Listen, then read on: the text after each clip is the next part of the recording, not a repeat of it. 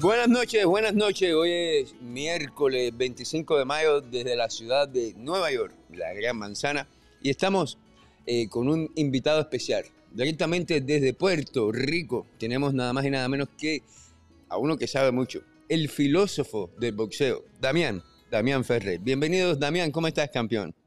Saludos, saludos, todo bien. Gracias, primero que todo, gracias por, por la invitación, ¿verdad? Oye, hacía falta, hacía falta. De hecho, habíamos hablado ya hace un tiempo y, no sé qué fue. Yo creo que fue culpa mía que, que, algo pasó que, no se nos dio.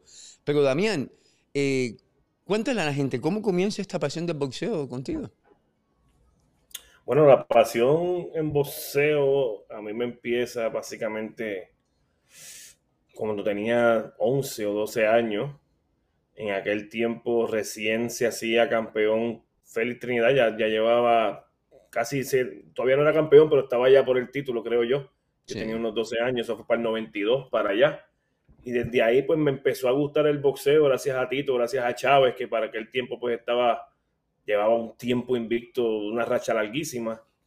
Y desde ahí empecé a interesarme, porque en, donde yo me crié, en el barrio que yo me crié, que es bien raro en Puerto Rico, lo que se juega es fútbol se juega balompié, allá, allá no, en Puerto Rico no se juega balompié en ningún lado, pero en mi barrio juega mucho balompié y no había boxeo. Y cuando me empecé a interesar el boxeo, nunca lo practiqué de pequeño ni nada, pero empecé a leer el periódico y todo lo que me interesaba, pues lo empezaba a, leer y, a escribir. Y, y para aquel tiempo recuerdo que las peleas eran, vamos a suponer, sábado, no había internet.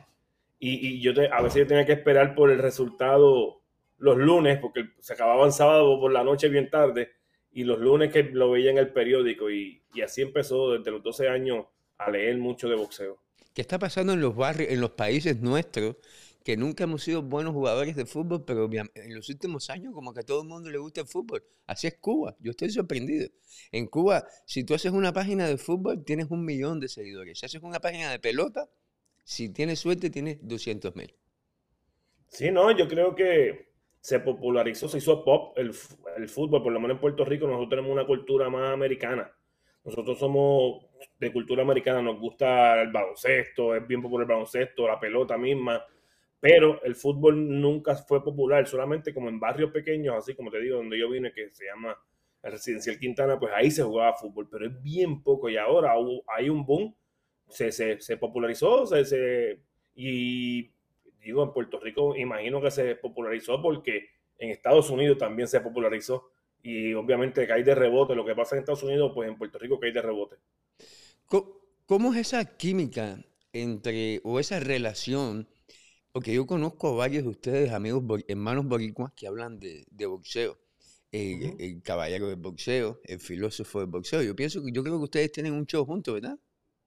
No, yo con Frankie, que es el caballero del boxeo, yo yo, yo estoy con él, yo lo conozco a él y vivíamos en el mismo pueblo, vivíamos en Cagua desde 2006, 2007 y había una había un foro, eh, ¿cómo se llamaba? Notify. Notify, me acuerdo de eso. Y, en ese foro era arrancarse los pedazos contra los mexicanos, entonces era, era, era, era, una locura. Y de ahí yo veo a este muchacho que se llamaba Frankie y empezamos a, con, empezamos a unirnos, a, pues, a pelear con los mexicanos en cuestión de voceo. Y ahí es que yo conozco a Frank y después nos vamos para el privado y, cuando él me dice, no, sí, yo soy de Cagua también, y yo, pues tú vives a, cinco minutos de casa. Y ahí empezó la amistad con, con Frankie. De ahí él, él, escribía para un lugar que se llamaba Voceo Editores. Y ahí yo empecé a pensar, ahí empezó a salir Facebook, más o menos ya 2007, 2008 empezó a salir Facebook. Y eso acabó con Notify y acabó con el panel de boxeo y todo eso.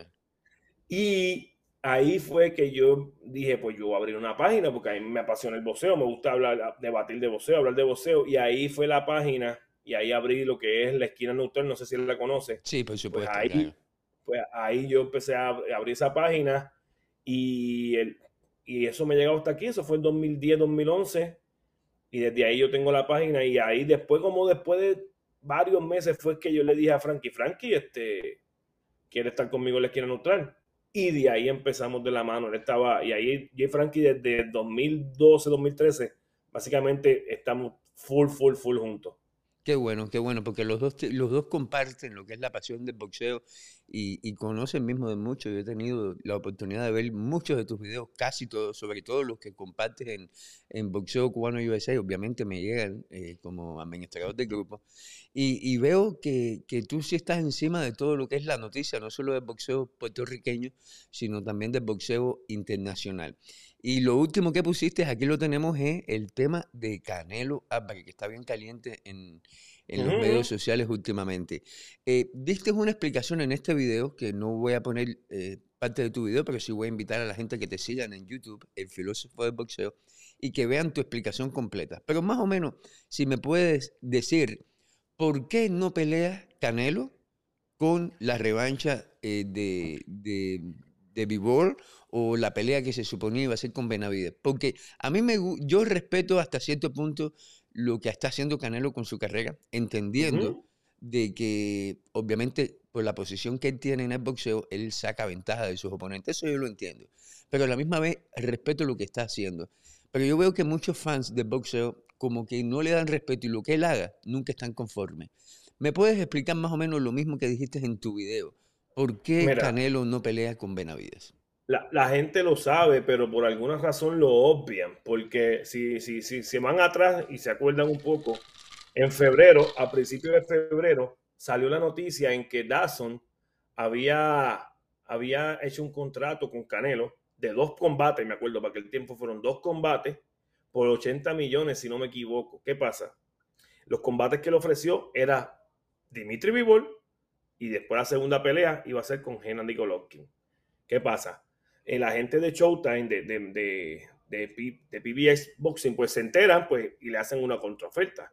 Ellos le hacen la de dos peleas por 100 millones y le estaban ofreciendo a Charlo, a, a Germán Charlo y a, al mismo, al que todo el mundo quiere que pelee ahora, a David Benavides.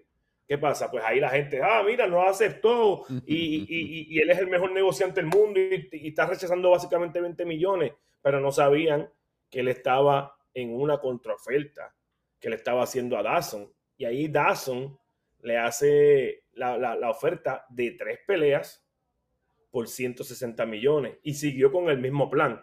Primero pelea con Bivol, después pelea con Golovkin y la tercera no la tenían muy clara. Hasta, hasta se habló hasta del Murata, que el, que mismo que perdió, pero esto fue antes que perdiera con Golovkin. Y, el, y el mismo eh, ¿cómo se llama? Artur, Artur Beterbiev. Se, se, hablaron de varios, varios contrincantes, pero la tercera no estaba muy clara. Pues ese es el plan de la televisión. Si, si, si conocen de boxeo, ya sabían desde febrero, porque se empezó ese negocio a principio y ya febrero se cerró, que todo el mundo sabía, ah, y todo el mundo peleando porque no querían pelear con Benavides. ¿Qué pasa? El plan sigue igual. Él firmó con las tres peleas, aunque se esperaba, entre comillas, que le ganara Bivol, pero igual va para la segunda pelea, que era el plan trazado, que era con Golovkin, y ahora hace más sentido que nunca, porque viene de una derrota. Y en, el papel, pues, Golovkin es más ganable que cualquier boxeador, porque obviamente no va a pelear en su peso, pero están siguiendo el plan de Dazan, que el que conozca de boxeo, el lado vano es el que manda, el promotor no es el que manda, el que manda es la televisión. Y si tú firmaste un contrato con la televisión, esos son los que mandan, esos son los que van a decir con quién tú vas a pelear. Por eso hay, un, hay, un, hay uno viral ahí que con Felton que dice, no, que Canelo dice que no va a pelear con Golovkin de nuevo. Pero es que Canelo no manda su carrera porque firmó con Dawson. Y es lo que diga Dawson porque Dawson sabe los números que puede hacer con tal persona y los números que puede hacer con tal persona. Entonces, él ellos no pueden pelear con Benavides, no pueden pelear con Charlo, porque ellos están firmados con Showtime. Pues ya tú impides, ya se acabó la pelea. Ahora, esa pelea de Benavides, que es la que todo el mundo quiere ahora, pues puede venir después que él cumpla con su contrato de tres peleas. Ahí puede haber, o a menos que la tercera pelea hagan ese desligue de Showtime o haga lo que sea para poder pelear por Dawson. Pero lo más seguro que pasa es que sea después de las tres peleas. Ahora, cuando si le gana a Golovkin, que posiblemente ahora el plan es que va a pelear de nuevo con Bivol. Y yo creo que hasta es más interesante que, cualquier pelea, porque la gente lo quiere ver de nuevo con Bivol para ver si, si no fue suerte, entre comillas, la primera pelea. Eh, y la gente lo cuestionaba mucho porque obviamente eh, Dance le ofrecía 80 millones por dos combates, a Jaime le ofreció 100 millones, también por dos combates, pero como tú dices, hay que tener en cuenta que está ese tercer combate que me subió como a 120, 130 millones, ¿no? La 160 por tres peleas. 160 millones por tres peleas, que estamos hablando ya de... Es que la gente cuestiona a Canelo, pero obviamente el equipo sabe lo que está haciendo. Estamos hablando de un equipo que está consciente de que esto es un negocio y hay que, hay que actuar como, como tal. Oye, hablando de Vivo, ya que lo mencionas, tengo un video tuyo que no, puedo, no, me sale en estos momentos, donde tú estabas hablando de la conspiración de teoría, que Vivol no había podido cobrar su, sueldo después que peleó con Canelo por los problemas de Estados Unidos y las sanciones a Rusia y todo eso. Eh, ¿qué, nos puedes contar de eso? Nada, porque yo rápido veo la, la red veo eso, pero ese video fue en forma como que de, de vacilón, porque yo dije, ahora no vengan no vengan a culpar a Canelo que... Bueno, el, título, el título fue en Barcelona, pero el video, yo vi el video y el, video tenía un contenido serio. Sí, eso lo hice, eso lo hice en YouTube, pero no lo ves porque lo hice como en los nuevos reels. Yo creo que son los reels, shorts. Sí, los reels que no salen, sí. Lo, hice short en, en, YouTube, pero fue porque estaba, estaba en el gym y dije, ay, déjame decir esto. Pero sí, el contexto es ese, que, que no se le había pagado. No sé cómo está eso hasta ahora tenía problemas con, con lo, de Estados Unidos y creo que Estados Unidos tenía el dinero aguantado porque lo iba a llevar a Rusia. Un revolú de, política y, gobierno que no me gusta meterme, pero lo dije por, porque sé que mucha gente iba a decir, no, que si eso es culpa de Canelo que no lo quiere pagar, son capaces, porque tantas teorías de conspiración que uno lee y, uno le manda, porque yo prefiero no, no meterme en, en, las personas que yo sé que van a ser, que dicen con teorías de conspiraciones, las mismas personas que decían que Bivol no valía nada, ahora resulta que ganó y ahora resulta que lo critican porque no está peleando con Bivol rápido. Y yo digo, pero ustedes no decían que Bivol era una mierda, ¿sabes? Y eso es lo que, y eso es lo que no me, no me cuadra. Y lo estoy diciendo yo, yo no soy fan de Canelo. pero, yo, pero yo cuando yo te escucho hablar, escucharte a ti hablar y escuchar a un Bernardo, Bernardo Pilate, por ejemplo, que ambos son muy buenos en lo que hacen, pero, pero ustedes tienen un discurso completamente diferente cuando se refiere a Canelo. Yo veo como que tú a lo mejor no eres fan de él, yo sí lo soy, pero como que tú sí le das crédito por lo que él ha, hecho. Pero es que hay que darle crédito porque, tú, porque hay que esperar cuando haga las cosas mal para tirarlo. Pero tú no... Carrero no, Canelo no lleva una carrera haciéndolo todo mal como, la, como mucho, como el que mencionaste tal vez dice. ¿Sabes? Canelo no le dieron crédito cuando barrió la 68, que eso lo hizo, lo hizo el año pasado. Le ganó a los campeones que estaban invictos. Le ganó a Callum Smith. Me acuerdo cuando le ganó primero a, a Rocky Fielding, que decía, no, no le ganaste al campeón verdadero. El campeón verdadero y el mejor del peso es Callum Smith. Derrota a Callum Smith y estaban buscando, ah, no, el que pelea bien es, es Billy Joe Sanders, porque con el boxeo le puede complicar. Va y le gana a Billy Joe Sanders y después le gana el único que quedaba, que era Plant, que era el menos conocido, pero tampoco era malo. todos eran campeones invictos. Le gana a todos. Ah, a ninguno le ganó con cláusulas de rehidratación ni con catchweight. Todos le ganó en su peso como se supone que sea. Porque eh, igual lo eh, eh, hasta en un peso donde a lo mejor no se suponía que le pertenecía a Canelo también. Sí, porque él recién llegaba. Sí. Básicamente. Entonces, le gana a todos sin hacer cláusulas. En, en buena ley, le gana claro a todos y no le dan crédito. No que si el otro no tiró, no que si Smith no tiró, no que si ah, se rajó, se rajó Billy Joe Sanders, le rompió el pómulo. Eso no es rajarse. No que si este plan no estaba tirando golpe. Siempre es algo para desacreditar lo que hace Canelo. Mira, podemos decir que lo que hizo con Kovalev se vio raro, vamos a suponer, porque también le hizo una cláusula de rehidratación a Kovalev y la tenía escondida, aparentemente. Eso, eso es criticable. Y yo lo critiqué en su momento. pero yo no puedo estar criticando lo que hizo con Kovalev cuatro años después. Porque ya, ya él borró eso. Ya él hizo toda una carrera en cuestión de lo que hizo en 168.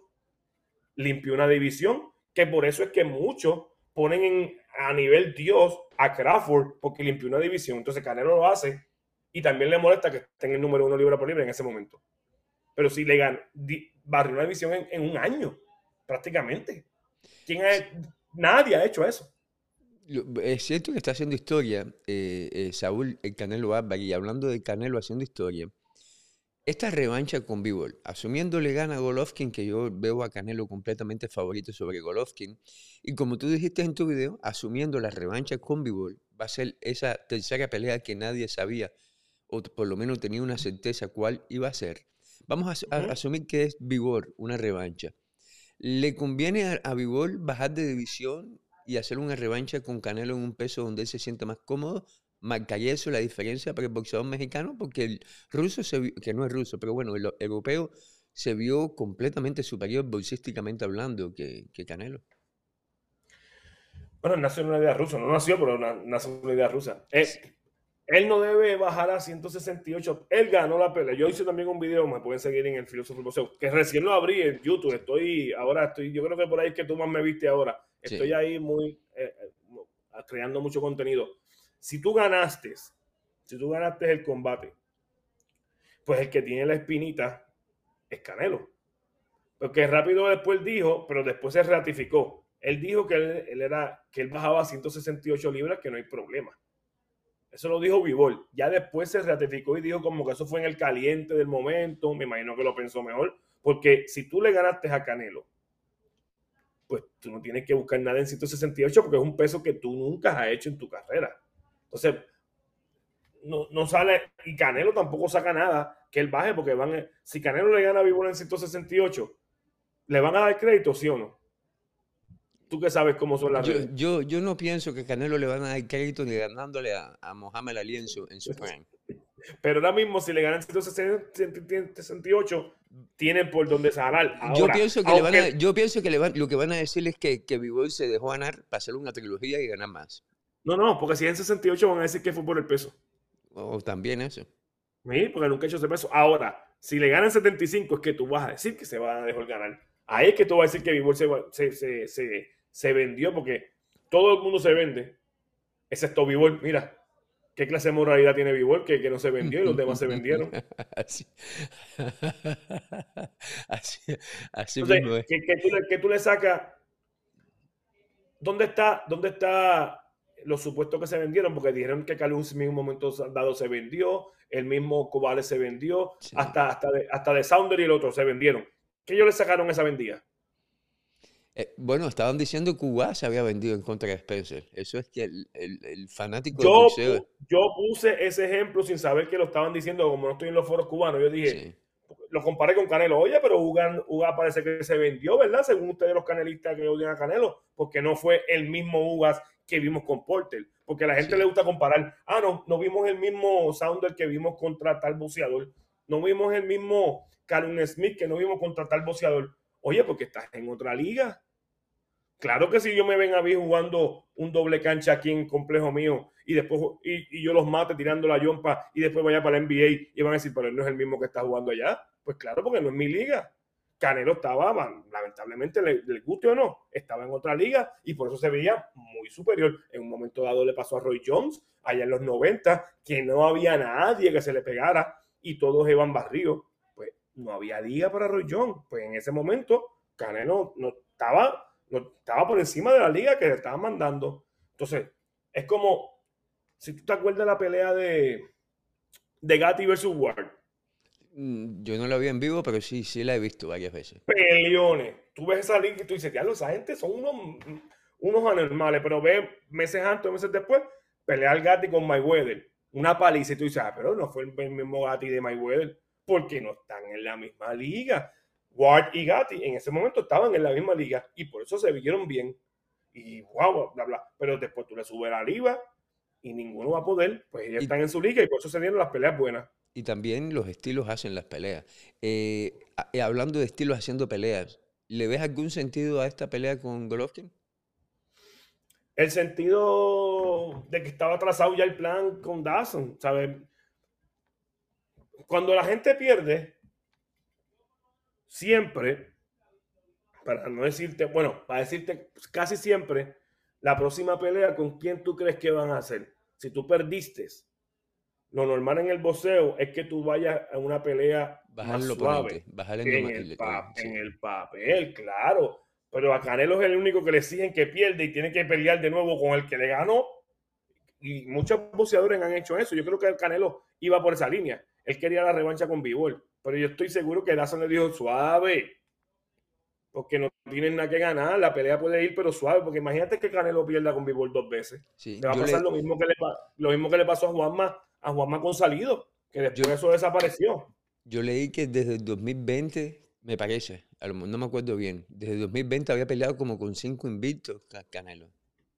Bueno, pues, buscarlo en la mente. ¿sabes? Antes de Gildirín, que era el que no estaba invicto, él le ganó a, a, a, Calum, Smith, a Sounder, y ahora peleó con este. ¿Sabes? Le ha ganado a todo el mundo, pero ahora él pelea con Golovkin, que sí, tiene 40 años, pero coño, en el papel él merece una pelea suave.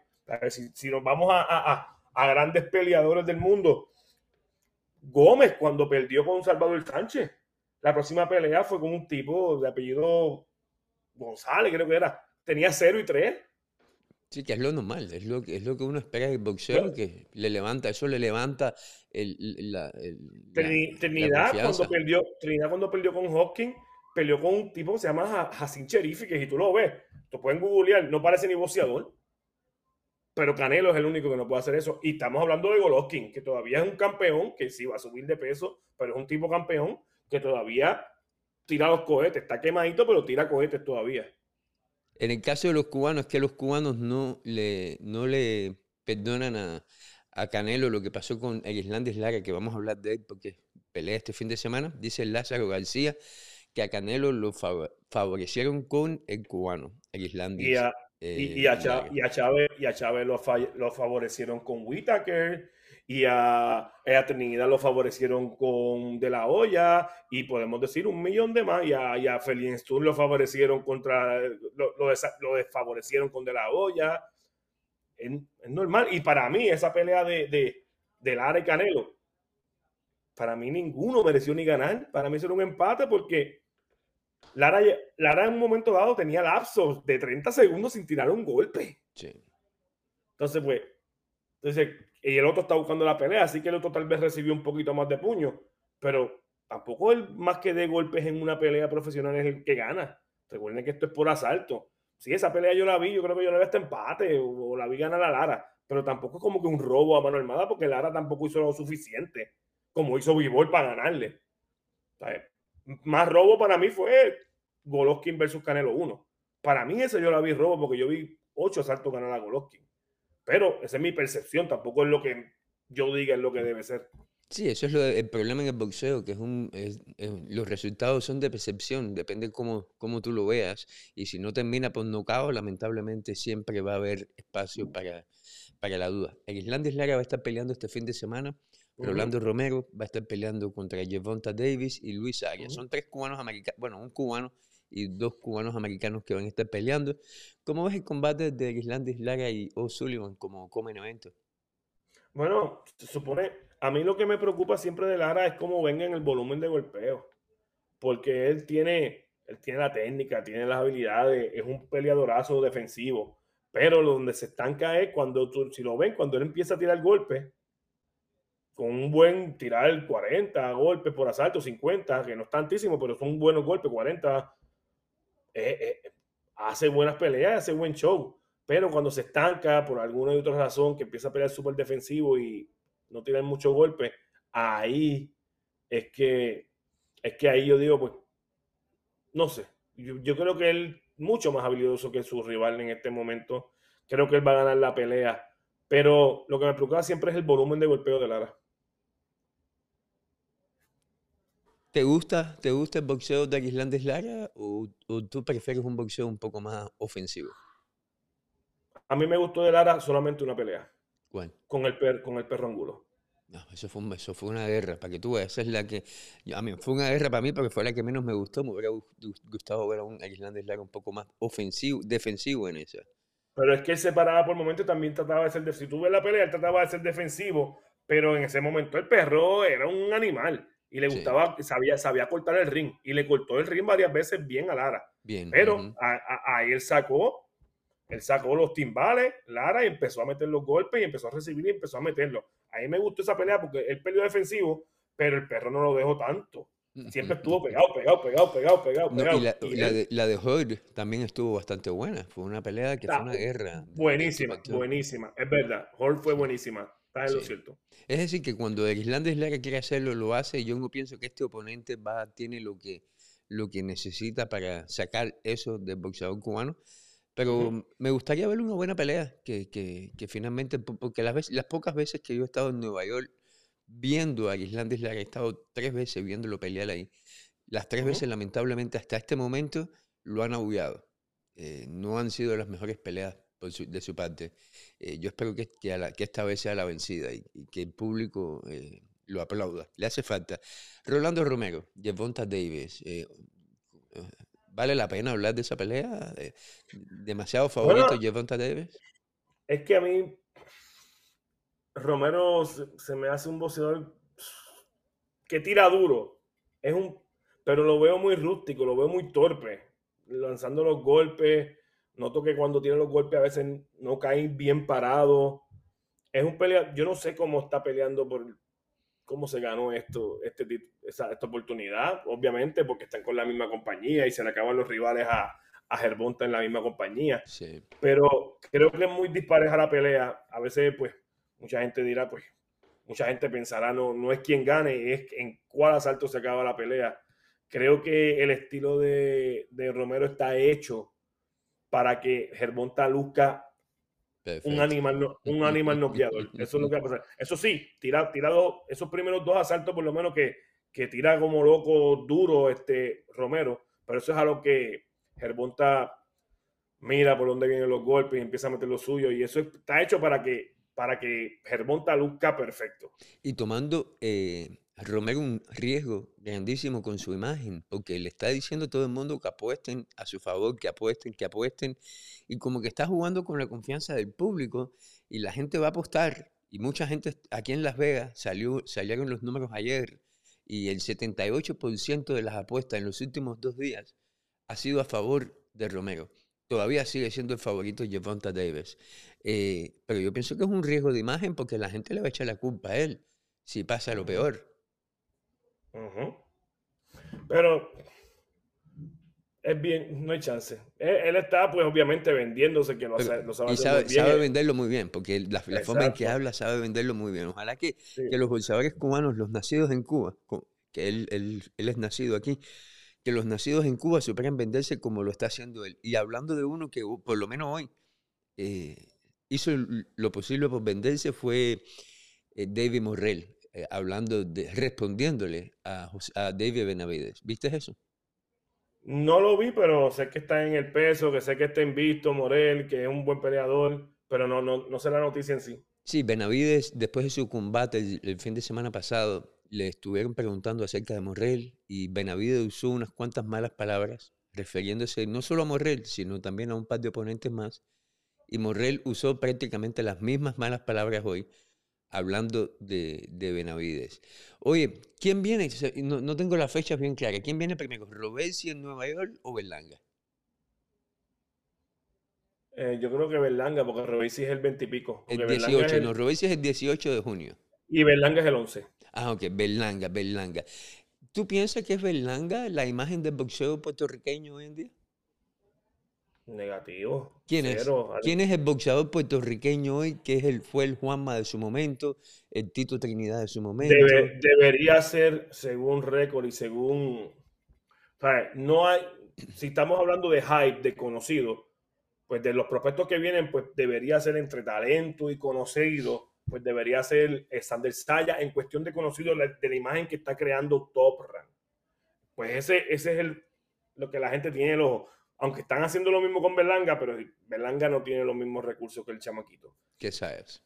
Pero de que quién debería sonar más que Berlanga, debería sonar más que el mismo este Sander Saya, debería sonar más que todo. Para mí es Subriel, Subriel Matías. ¿Sabes? El 140, que es un periodo fuertísimo. He hablado con le, Ha ganado, le ha ganado a, varios invictos. Ese es el boxeador que deberían ver todos como lo mejor que tiene Puerto Rico porque no, no le huye a nadie, al revés, le huyen, le huyen los campeones porque tienen mucho que perder y poco que ganar, enfrentarlo a él. Es un peleador que te zumba 100 golpes por asalto, no deja de tirar golpes, te va machucando, machucando, machucando hasta que al final te noquea. Todas sus victorias son por nocaut. ¿Sabes? Es un boxeador que hay que verlo porque también hay mucha gente que le gusta el estilo técnico. A mí me gustan los dos estilos, pero me disfruto cuando son boxeadores a ese nivel. boxeadores que tiran golpes mucho y que hacen todo para ganar, como Subriel. Subriel es un gallo castado, como dicen en Puerto Rico. Ese es el boxeador que deberían los de afuera de, Puerto Rico ver lo que es un boxeador puertorriqueño para, para atraer gente, porque siempre da buenos espectáculos. Es, un, es una loquera. Y no podemos dejar fuera a Amanda, oye, porque... Eh, oh, esa última pelea que tuvo la perdió, pero esa fue una pelea que en mi opinión tiene que ser considerada como una de las peleas del año, porque fue una guerra, fue todo lo que dijeron iba a ser. Sí, fue una guerra y lo curioso es que pues el lado puertorriqueño, pues ya tú te imaginarás que dicen que se la robaron a Amanda, pero si una, pelea, si, una pelea es una guerra, una pelea estuvo bien buena, porque las peleas que están bien buenas y son guerras son porque fueron pareja, no porque fueron una paliza. Entonces pues se contradicen. O sea, tú no puedes ser la pelea del año dando una paliza. Tienes la pelea del año dando una pelea que los dos tengan su momento y los dos, yo tuve problemas. Yo vi la pelea empate. Y a mí si me dicen quién mereció ganar, yo digo Amanda por los rounds que ganó súper claro. Pero tampoco me ofende que ganó, que ganó Taylor. vimos la pelea con los mismos espejuelos, porque a mí me pasó lo mismo. Yo la vi empate, pero si se la daban a uno o al otro, estaba contento con eso también.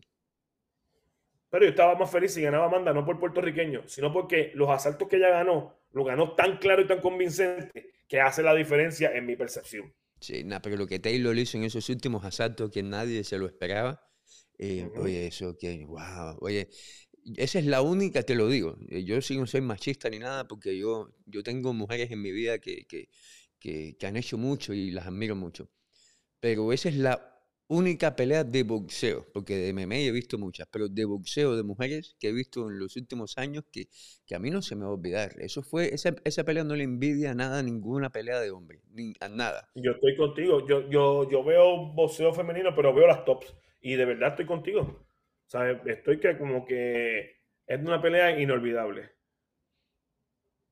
Oye, hablando del boxeo puertorriqueño, y ya, ya estuvimos hablando de Saya. Yo hace poco tuve la oportunidad de entrevistar a un promotor de boxeo cubano, eh, Luis de Cuba Senior. y, Luis de Cuba me mencionó que en los próximos tres años, eh, Cuba y México, Cuba versus México, va a ser lo que solió, solió ser en su momento Cuba, eh, Puerto Rico versus México. Basado en, ese, en eso que dijo Luis de Cuba, no tiene que ser verdad o mentira, pero basado en eso que él dice. Eh, ¿Tú piensas que el boxeo puertorriqueño hoy en día está sufriendo? Que, no está en su mejor momento. ¿Cómo tú ves el boxeo boricua? Sí, no está en su mejor momento. Tenemos apenas un campeón, que es Bomba González. De hecho, pelea, 11 de, pelea en, junio. Pelea en junio 11, creo que también. Tenemos solamente un campeón.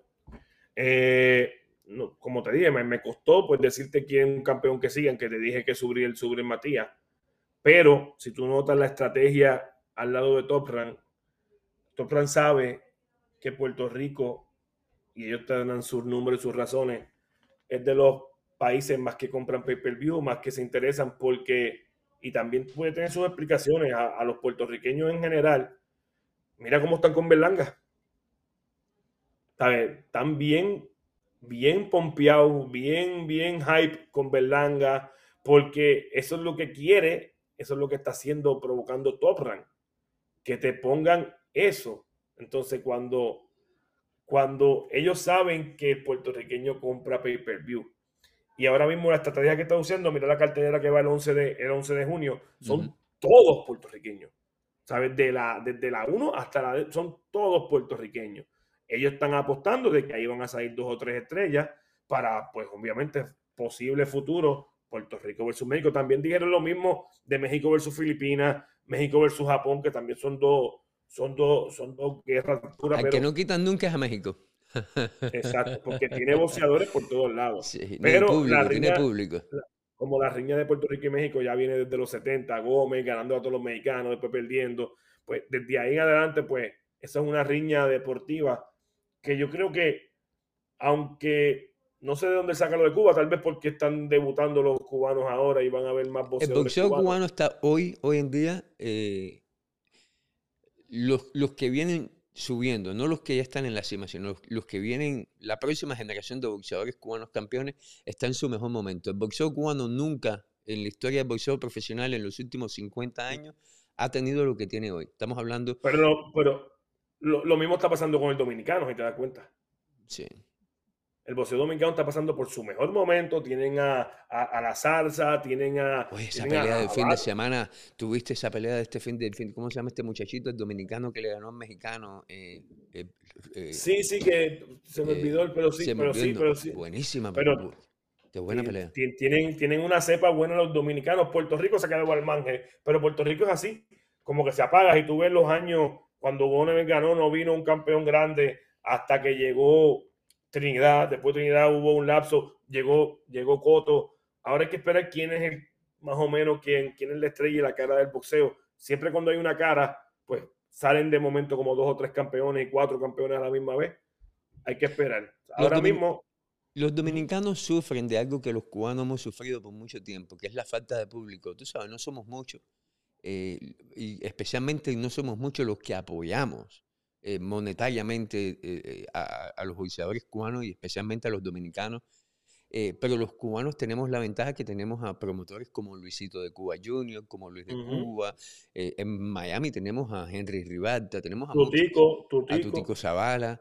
Pero bueno, Tutico es cubano, pero es más puertorriqueño que cubano.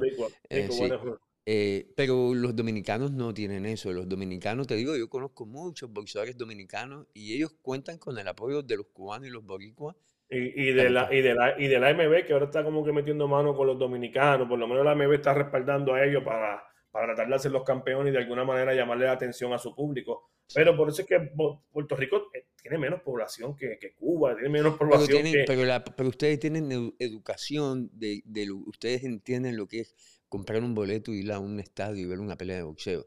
sí, porque estamos aprendiendo eso ahora. Porque hacen el trabajo las promotoras de meternos por los ojos a un Edgar Berlanga. Y, como ellos saben que el puertorriqueño se comen todos los fake, porque lo mismo hicieron con Tomás Dulorme en un momento dado, lo mismo hicieron con todo, ¿sabes? Y el boricua es más fan casual, es menos exigente que muchos fanáticos. El fanático mexicano es más exigente que el boricua. Entonces, plus, porque se supone que Topran lo que está haciendo con los boricuas lo está haciendo con los mexicanos. Pero ¿qué pasa? Topran sabe que en México no es negocio porque en México no hay pay-per-view. Es verdad. ¿Tú piensas que, que, que, Berlanga le, le, le, hace un poco de daño al boxeo puertorriqueño? Yo comparo a Berlanga con, con Rances Bartelemí, que fue dos veces campeón del mundo. Eh, Rances Bartelemí hace solamente cuatro, cuatro, tres, cuatro años estaba en la cima del boxeo, pero sin embargo nunca tuvo ese talento como boxeador. Lo que sí tenía es que se fajaba y que daba un show, eh, pero no, no tenía la técnica que, que normalmente tiene un boxeador cubano. Eh, ¿Tú ves a Berlanga más o menos así, que como que Tap Rank se lo está metiendo por los ojos al fan? Que a mí no me guste Berlanga no significa que le esté haciendo daño al boxeo y menos al boxeo boricua. Recuerda que por Berlanga en esa cartelera va a pelear, eh, como te dije, Sander Saya, va a pelear un muchacho que se llama Omar Rosario, va a pelear Moncho, Moncho Lebrón, que es buenísimo, va a pelear uno que se llama, que ese tiene que tener mucho ojo, que ese es buenísimo, se llama Armani Almestica. Eso es un crack. Ese si se mantiene en la línea, vamos a ver una superestrella porque es un crack. Gracias a Berlanga, por ese hype, están peleando todos ellos en su cartelera. Y tenemos la oportunidad de ver a esos boxeadores que te estoy mencionando por televisión, porque tal vez si no fueran por esa pelea, ellos no estuviesen viendo por televisión. O sea, él no le hace daño. Ahora, la, la, la, la, problemática mía es con los fanáticos cuando yo ponga algo de Berlanga que se creen que va a ser el, próximo Trinidad. Entonces, esa es la, pelea mía, porque para que tú seas el próximo Trinidad, pues a los 24 años, como lo tienes Berlanga, pues tú tenías que tener 11, 11 peleas de título mundial ganando 10 por nocaut. ¿Me sigue? O si un, un Miguel Cotto que tenía ya como 5 peleas de título mundial ganando 4 por nocaut. ¿Sabes? Eso, eso es ser el próximo pero tú tienes 24 años, tú no le has ganado ni a un ex campeón mundial. No me digas que es el próximo. Yo sé que eso es parte de la venta de Top Rank, pero a mí eso es lo que me, que le, que la gente se lo crea. Mira, vamos a darle la oportunidad, está chévere. Ahora que le gane un batata y digan, diablo, le ganó un batata, qué bueno. Mientras que Canelo va a pelear con Golovkin y digan que es una mierda.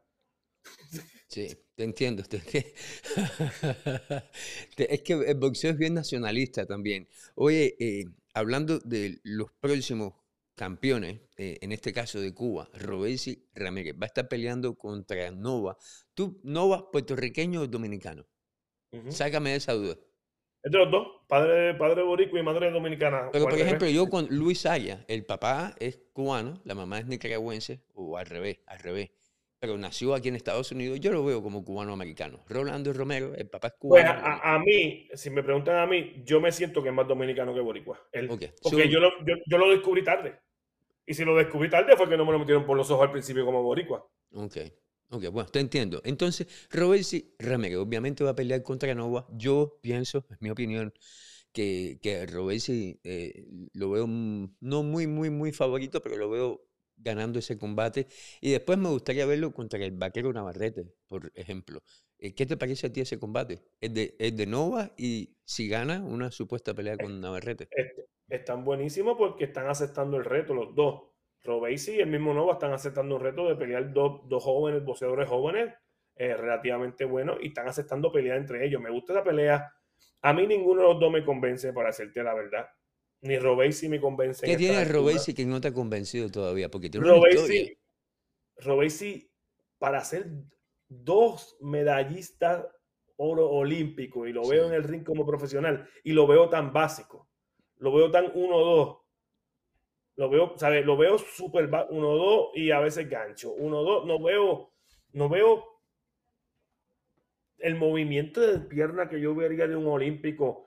Es que yo pienso en un olímpico y me remonto a Lomachenko, no sé, o a Osik y gente que, Coño, pero tú no, eres capaz de mencionar a Rigondeado.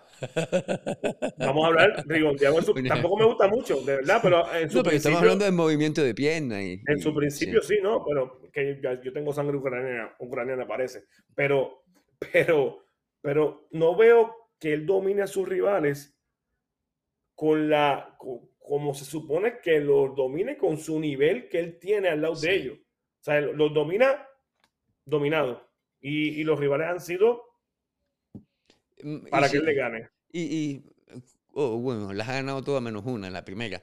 Pero con, a lo mejor los oponentes no le han sacado eso. ¿Puede ser eso una, una defensa? Bueno, ¿y qué va a hacer cuando un oponente se lo saque si no lo ha practicado en el No sé, ¿sabes? Porque la pelea con Capu, Capu no es un mal peleador, pero tampoco es un buenísimo peleador, es un peleador también básico de 1-2 en mi percepción. Y él le ganó bien a Capu, que esa es la pelea más, yo creo que más importante de él hasta ahora. Pero no, yo pienso que a Capu le tiene que dar una paliza. Sí, sabe, como que no lo veo tan superior para lo que él es en realidad, un dos veces medallista. Mira cómo está dominando Shakur, que es medallista de plata, lo domina súper fácil. A ver, y si se le pone una liga menos, a la liga de campeones, como, como lo que fue Herring, como fue el mismo este, Valdés, los dominó súper amplia sin duda. Y este se ve como que a media. Ya, ya, te, están llegando los fans aquí al chat. Dice Josmani Lorenzo, tú lo que eres un celoso, boricua. Eh, como... ¿Celoso por qué? mucho, mucho, mucho tardaron. ¿Viste, viste, viste la, ¿Tuviste la oportunidad de ver la pelea de Joel Gómez el fin de semana pasado? ¿Otro no. cubano más? Coño, No, pero sé quién es. Sé quién es. Joel Gómez fue el comen evento de Benavides eh, con, con Lemiox. Lo que pasa es que yo estaba en la pelea en vivo con Pitufo. Pitufo ah, peleó aquí en Orlando y yo estaba ahí, por eso no las pude ver. Ah, tú estabas, tú estabas viendo boxeo en vivo. Sí, yo estaba en la pelea, en la cartelera de Pitufo que me invitó y estaba allí yo de, de prensa. ¿Y Morrel? ¿Qué te parece Morrel? Me parece buen peleador me gusta bastante, me gusta mucho más que Robisi, Morel. Eh, en términos a Morel, Morel no tiene la experiencia en, de Robesi, obviamente Robesi tiene dos medallas olímpicas, Morel no. Pero Morel llegó a Estados Unidos y como que ha, ha, ascendido bastante rápido a lo que es el boxeo profesional, ya es campeón y no lleva dos años boxeando todavía profesionalmente. ¿A ti te gustaría que, lo pusieran ya en contra de un Benavides o por el simple hecho de que llegó a convertirse en campeón mundial tan rápido y debe, por lo menos en papeles, tener un buen futuro, que le dieran un poquitico de tiempo más, un par de peleitas más? Sí, yo creo que él no debe pelear tan rápido con, esa liga. Todavía tiene peleas, peleas ahí buenas. Mira, a Morel le pueden echar el mismo, Gabriel, Gabriel Rosado, que es un peleador que está por ahí, que lo hace, lo hace sudar, ¿sabe? Que pelea en 68 y, ¿sabe? Él tiene varias peleas ahora mismo, esos campeones que perdieron con Canelo, cualquiera de ellos, el mismo Rocky Fielding, por darte un ejemplo, boxeadores así, que lo hagan moverse, sudar, se gane su platica y vaya cogiendo experiencia para después de entrar a la Grandes Ligas, porque imagínate que pelee con, con, Benavide y Benavide lo va, o le gane, que posiblemente va a salir como favorito Benavide, entonces pues la, la carrera se le puede estancar, ¿sabes? Podría ser muchas cosas que si se tiene paciencia, es bueno que discuta con él para, que mantenerse en el mapa. Discutir con Benavide nunca va a estar mal. Eso lo, mantiene en el mapa y está toda la es cosa. Bueno, es bueno, es bueno. Se da, da que hablar. Pero que pelea ahora, ahora con él, no es conveniente ni para Morel y es más, no es conveniente ni para el mismo Benavide. Sí. No, ya, ya, ya los fans ya quieren ya que, que Morel pelea hasta con Canelo. No, no, igual que en Puerto Rico que querían que, que, que aquel peleara este, el mismo Berlanga con Canelo, por, por, Jesucristo.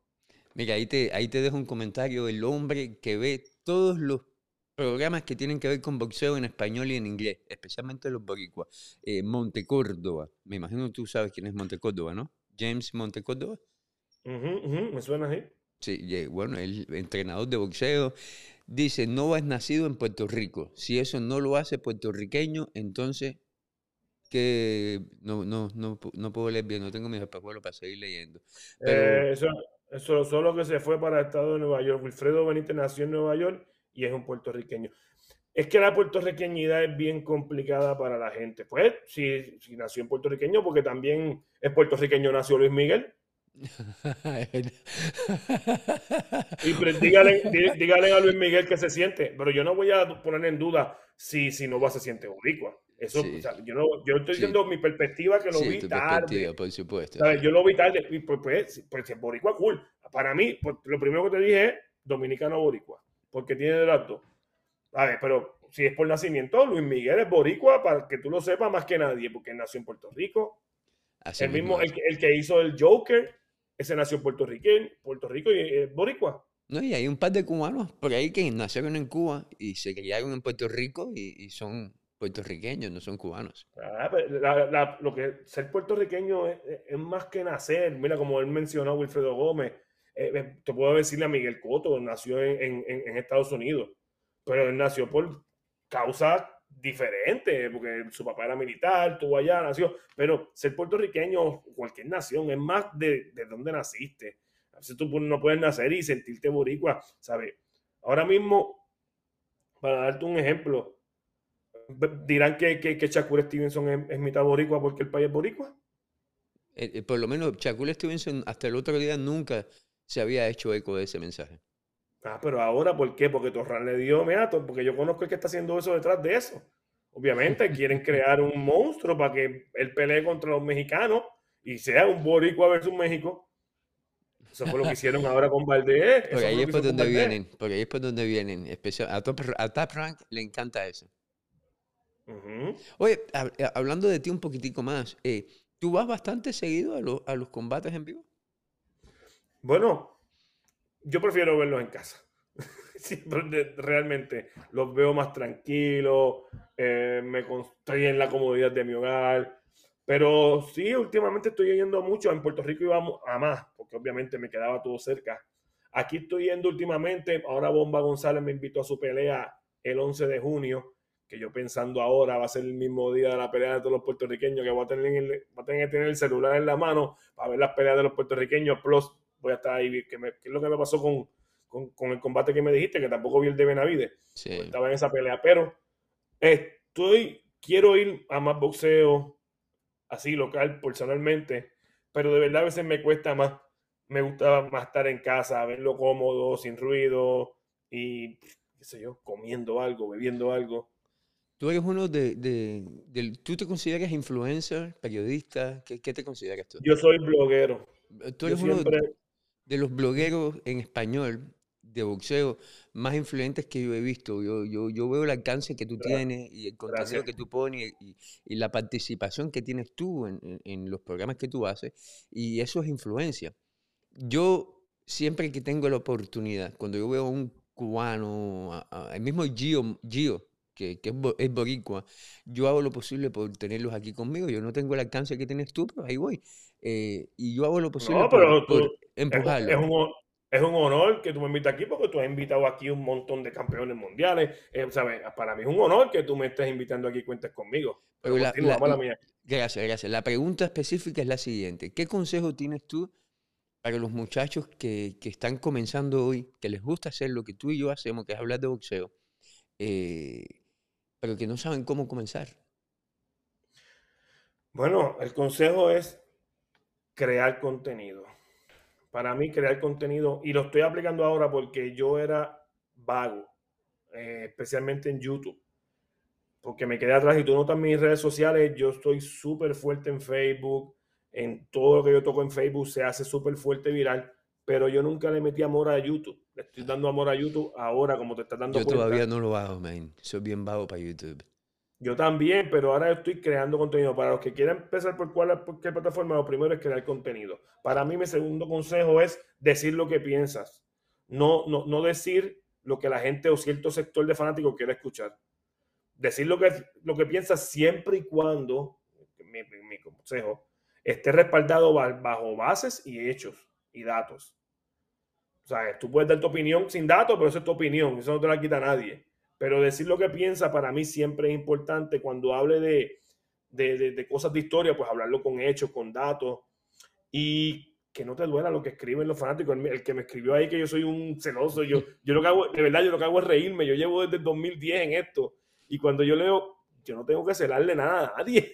Nada, pero tú sabes, lo- los fans a, a veces dicen y no lo dicen. Sí, no, lo, y, y lo no, que no es no lo amo- mismo, como ellos lo escriben y no es lo mismo cuando tú ves la forma en que te lo dicen, yo soy seguro que ellos Manny lo dicen buena fe, no, no lo dicen. Ah, no, y, y- y- y- y de- y- y- y no lío. Si me, si me pide una hat en Facebook, lo acepto y después me va a conocer y va, a- va a ver. No hay lío, pero que hay mucha gente que le hace mucho caso a los comentarios y se detienen. Sí. Pero si tú te pones a ver, yo escribo, ahora mismo me pasa, y ya yo no leo casi comentarios. Cuando los leo, ya yo los, los malos me río y los obvio y sigo leyendo por encima. Porque si tú notas, de 50 comentarios, dos van a ser malos. Y antes, estoy hablando de tres o cuatro años, cinco tal vez, antes, esos dos yo me los llevaba para mi cama. Pero ¿por qué no Lo estoy haciendo caso? hacer. Porque no estoy haciendo caso a los otros 48 que fueron buenos. Así es. Entonces, pues esos dos te calcomen y cuando tú aprendes a que esos dos no te afecten, pues tú en, en tu inconsciente tú haces más contenido, tú dices más lo que piensas, eh, tú dices cosas, por lo menos en mi, en mi, en mi caso, que yo no quiero aplicar a ningún sector. Ahora mismo tú, te- tú, me estás diciendo que yo estoy el lado opuesto de Canelo. No, yo he estado en el lado de Pilates con Canelo tirándole también. Pero, es cuando se lo merece. Yo no puedo coger esa lucha y poner a Canelo como boxeador de enemigo, porque esa no es mi lucha. Mi lucha es te llame Canelo, te llame Morel, te llame Robesi. Cuando Robesi haga algo que a mí me impresione, yo soy el primero que lo voy a decir. Ahora, por ahora, a mí no me gusta. Por ahora. Sí. Ahora lo voy a ver con Nova para ver qué veo y puedo decir, coño, vi esto nuevo, vi esto nuevo. Pero ahora mismo a mí no me llama la atención. Lo puedo ver a ver- y, y- y tengo la asignación de verlo pelear siempre para ver qué mejorías veo. Pero ahora mismo, ¿sabes? Yo no puedo decir, porque estoy en un programa cubano, Robesi es Dios para mí y me gane siete seguidores cubanos porque yo dije que Robesi era Dios. No, yo voy a decir lo que piense. Y tal vez me calle la boca, tal vez no. Pero ahora mismo no lo veo como que a- al nivel que, que se supone que yo lo quisiera ver. Pero bueno, tú tú y yo sabemos que hay veces que ese tipo de comentario también es el que más ayuda a, a llamar la atención. Cuando hay veces que, bueno, equivocadamente uno le dice los haters, pero yo, yo no los veo como haters, yo lo veo como el mejor público que tiene uno, que son los que te dejan comentarios y participan. La Pero- gente que no te quiere son los que más participan. Pero hay haters y hay gente que no comparte tu opinión y te la debate. Pero hay haters que son haters que lo que van, van directo al ataque personal. Eso es un te- hater. li- es- es- es- en el boxeo cubano, lamentablemente, porque nosotros los cubanos tenemos tantos años lidiando con un problema tan profundo que es la forma que, que vivimos en Cuba por las cosas que no tienen nada que ver con el boxeo. tú, tienes que andar, tú tienes que andar derechito porque cualquier cosa que digas de ti de comunista. Sí, exactamente. y entonces si, si, van a pelear, si, si eh, me llamo boxeo cubano y van a pelear los cubanos, tengo que ver cómo hablo porque me dicen, ah, que es comunista, pero los comunistas me dicen yankee. Y los, y los, y los aquí me dicen, eh, eh, es, bien. Pero en el boxeo boricua eso pasa. Eso es que estás haciendo buen trabajo porque a mí en los fanáticos me dicen, ah, tú eres un mamón de Canelo, pero otros fanáticos me dicen, este, hay fanáticos que me dicen eso, y otros, ah, tú le tiras siempre los boricuas. Y hay otros que, ¿sabes? Que yo le tiro siempre los boricuas. Yo, no le tiro siempre los boricuas, yo digo lo que pienso cuando pase. Pero no, ¿qué me ibas a decir? Porque eh, eh, eh, sí, sí, la mejor manera de volverte loco es tratar de entenderlo a todos los que comentan. y no hay manera de entenderlo. Sí, así mismo. Oye, ¿dónde te puede seguir la gente, Damián? Que, que, estás haciendo un excelente trabajo y a mí me encantaría que, que, la gente que lee boxeo cubano que también te lea a ti, porque se van a educar y cuando se educan ellos, pues me educan, me educan a mí también. A mí me gustaría que me siguieran en YouTube, el filósofo del boxeo. Ahí lo tenemos en, pantalla.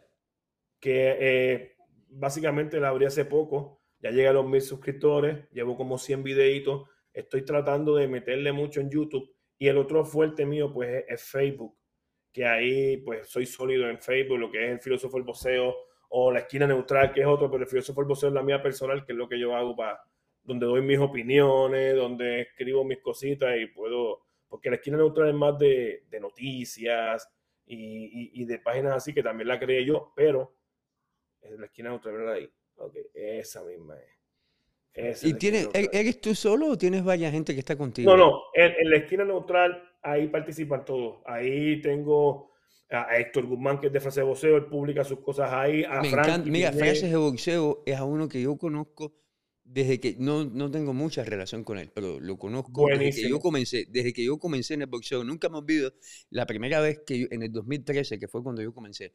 Eh, fui a Miami a ver una pelea de boxeo y fue el primero, primero que yo conocí que hablaba de boxeo como yo. Y qué buen tipo, man. Qué, qué, qué tipo más, más. Guzmán es muy, un tipazo, es muy agradable hablar con él, es muy inteligente. Y él publica ahí, porque esa página yo tengo para publicar noticias donde Frankie pone sus noticias, Héctor Guzmán pone sus noticias, el de izquierdazo, voceo, izquierdazo pone sus mucha gente pone sus noticias, ese es más de noticias. Por eso yo creé la del filósofo el voceo para ayudar mis opiniones, para yo poder desliarme de esa marca, que eso básicamente es una marca, la Esquina Neutral, para yo hacerlo personal, que sea el filósofo poseo y hago mis cosas y, mis opiniones y, mi, y mis memes y todo. Para que tú estamos así, sin saber, estamos haciendo lo mismo. Yo tengo una que se llama Deporte Cubano USA, USA, y en Deporte Cubano USA tengo a varias gentes ahí que, que comparten su contenido propio en la página, comparten sus enlaces. En Boxeo Cubano he tenido, he tenido la suerte de solamente añadir a, la gente que, que, desde el principio están ahí conmigo y me han salido muy bien. Tú, tú mejor que nadie tienes que saber que es bien complicado lo que hacemos porque hay veces que uno comete errores. Aquí no, en el filósofo soy yo solo. Ahí yo soy bien celoso con eso. Eso es todo lo que yo hago. Si cometo un error, fui yo. No, no voy a culpar a nadie. Eso fui yo solo, solamente. Ese es boxeo cubano para mí, aunque bueno, tengo a Renier, que es como si fuera yo y hacemos lo mismo ahí. Oye, eh, gracias por la oportunidad, campeón. Eh, la pasé muy bien. Espero no sea la última vez que hablamos. No, gracias a ti. Me siento, como te dije, halagado que usted me invite aquí, sabe, que cuente conmigo y siempre voy a estar a, lo que usted me pida. Y gracias por, nuevamente invitarme. Y ya te voy a invitar a mi programa algún día. Bueno, eh, cuando tú veas que estamos, que estamos en algún evento de boxeo y hay boricua y por la distancia tú no puedes estar ahí, tú tienes mi número de teléfono ya, me llamas, que, con todo el gusto del mundo. Tengo, tengo un viaje planeado para Las Vegas, así que te llamaré. Bueno, y vamos a comer juntos. La, cena va por mí. Ah, Las cervezas van por ti y te jodiste, porque yo, yo, voy con la doña, así que. Campeón, gracias por la oportunidad. Eh, eh, de verdad que lo disfruté muchísimo. Y yo también la pasé muy bien. Gracias, mil, mil, mil una, Willy. Gracias, Damián. Señores, Willy Suárez, boxeo cubano. Estábamos hablando con Damián, el filósofo de boxeo. Síganlo en su canal de YouTube. Eh, estamos hablando con gente que, que, que tiene opinión propia. Y eso es lo más importante que tenemos que aprender cuando hablamos de boxeo. Seguir eh, lo que están haciendo muchachos como Damián, que lo vienen haciendo hace mucho tiempo, lo vienen haciendo bien, y esos son los pasos que yo y ustedes eh, tenemos que seguir. Mi nombre es Willy Suárez, este es Boxeo Cubano en vivo desde Nueva York. Mañana salimos desde tempranito en vivo con el oro de Guantánamo, el Islandes Lara. Mi nombre es Willy Suárez.